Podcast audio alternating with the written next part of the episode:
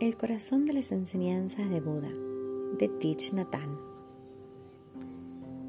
Entrando en el corazón de Buda. Tu sufrimiento y el mío son la condición básica para entrar en el corazón de Buda y para que Buda pueda entrar en nuestro corazón. Buda decía una y otra vez, solo enseño el sufrimiento y cómo transformarlo. El sufrimiento es el medio que Buda utilizó para liberarse y es también el medio por el cual podemos liberarnos. No hay que esperar hasta no tener nada de sufrimiento para tratar de ser feliz. Cuando un árbol del jardín se enferma, debes cuidarlo, pero no pases por alto los árboles sanos. Si alguna vez experimentaste el hambre, sabes que un plato de comida es un milagro. Si sufriste frío, conoces el valor del calor. Si has sufrido, sabes cómo apreciar los paradisíacos elementos que están presentes. Si solo te fijas en tu sufrimiento, perderás el paraíso. No ignores tu sufrimiento, pero no te olvides de disfrutar de las maravillas de la vida, en beneficio tuyo y en el de todos los seres. Es necesario conocer la oscuridad para apreciar la luz. Es el contraste lo que hace interesante a la vida. Sin sufrimiento no puedes crecer, no puedes alcanzar la paz y la alegría que mereces. No debes huir del sufrimiento. Abrázalo y aprécialo.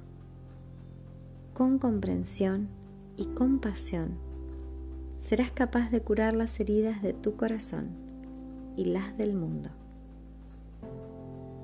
Buda llamó al sufrimiento la santa verdad, porque nuestro sufrimiento tiene la capacidad de mostrarnos la senda de la liberación.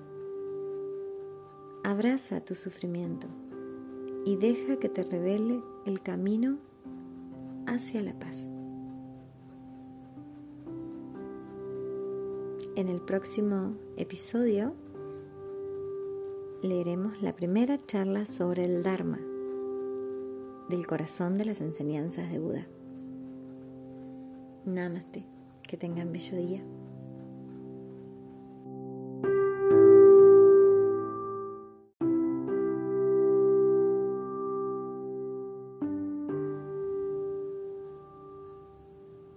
Seguimos con El corazón de las enseñanzas de Buda de Thich Nhat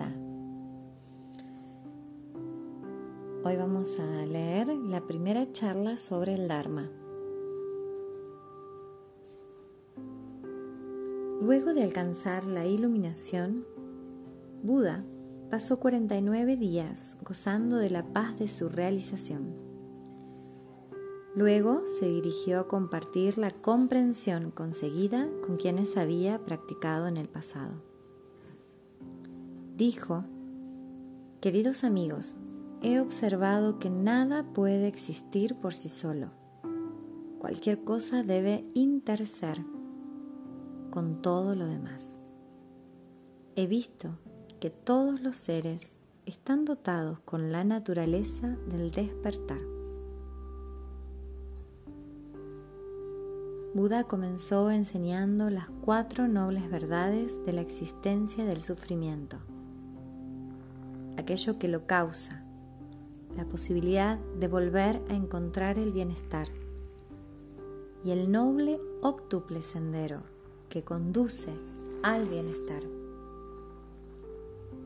Dijo Buda, al haber identificado el sufrimiento, al haberlo comprendido, esclarecido sus causas, liberado de ellas, confirmado que el bienestar existe y alcanzado éste, identificado la senda que conduce al bienestar, llegado al final de la senda y alcanzado la plena liberación, afirmo ante vosotros que soy una persona libre.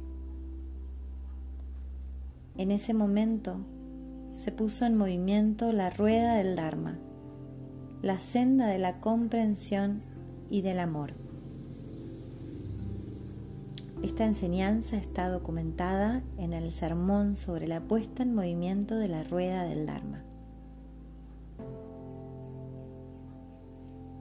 Este sutra se caracteriza por tres puntos.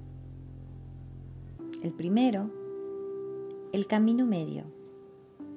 Buda quería que sus amigos se liberaran de la idea de que la austeridad es la única práctica correcta ya que si uno destruye su salud no le queda energía para realizar la senda.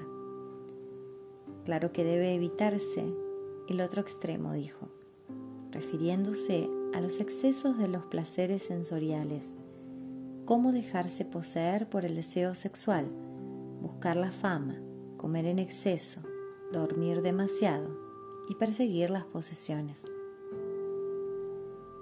El segundo son las enseñanzas de las cuatro nobles verdades.